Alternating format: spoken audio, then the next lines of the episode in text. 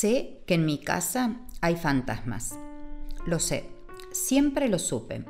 En realidad todo empezó como un juego. Mayo del año 2008. Me mudaba a una nueva casa después de mi divorcio junto con mis dos hijos que eran muy chicos. La casa de por sí era bastante particular. Estaba sobre una plazoleta y era la única vivienda que había allí.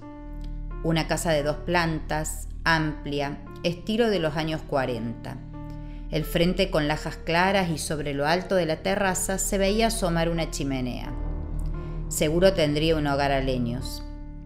Cuando la fuimos a ver, estaban refaccionando. Cambio de cañerías, arreglo de reboques, contrapiso en el patio.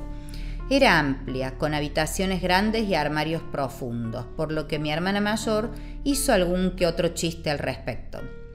El señor que cambiaba las cañerías hizo alusión al tono de la pintura del interior de los placares. Y era algo intenso. Es que si en realidad nos poníamos a ser detallistas, había cosas bastante peculiares en esa casa, como por ejemplo una especie de saliente en el techo del comedor hacia abajo que parecía un baúl de hormigón, allí colgando. Como fuera, era raro. Lo cierto es que era tal el deseo de mudarse, a quien no le gusta ir a una casa nueva, poder abrir las cajas de la mudanza que aún seguían desde hacía tres años cerradas y guardadas en un galpón, resultaba toda una novedad. Había allí cosas que ni recordábamos que teníamos. Y así fue, que después de ese invierno completo que llevaron las refacciones y la pintura de la propiedad, el 27 de septiembre nos mudamos sábado de mediodía algo soleado, algo nublado.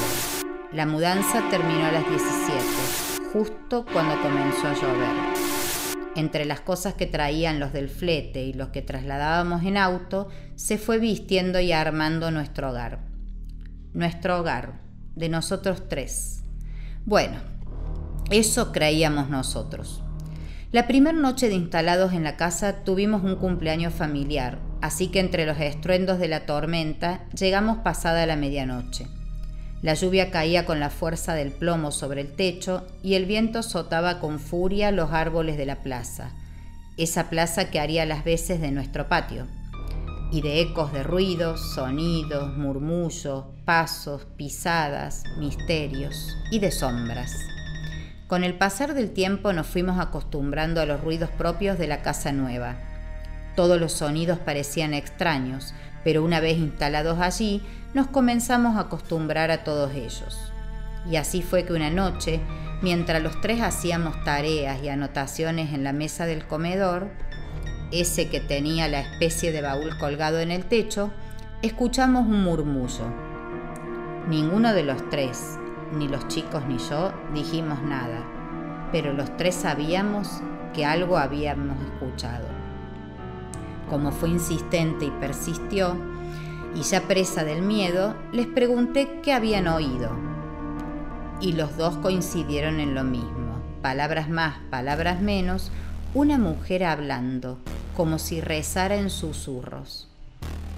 En el momento que escuché que habíamos sentido los tres lo mismo, me paralicé y hasta sentí miedo de levantarme de la silla. Pero como no los quería alarmar, dije que era gracioso que alguien estuviera allí rezando y que igual no pasaba nada. Si rezaba, sería buena persona. Eso sí, faltaba que yo lo entendiera y dejara de sentir el miedo que en ese momento me abordaba. Me quedé pensando entre sorprendida y asustada. No era la primera vez que sentíamos ruidos raros, ni sensaciones de presencia de alguien allí. Pero era la primera vez, y no fue la última, que tan precisamente sentimos que alguien estaba con nosotros. No sé cuál fue la razón por la que no sentí miedo después de eso, ni siquiera cuando escuchaba las voces ni los ruidos. ¿Será que no quería alarmar a los chicos? ¿Será que no quería alarmarme yo? ¿O simplemente que los fantasmas en algún momento me dejaron de provocar miedo?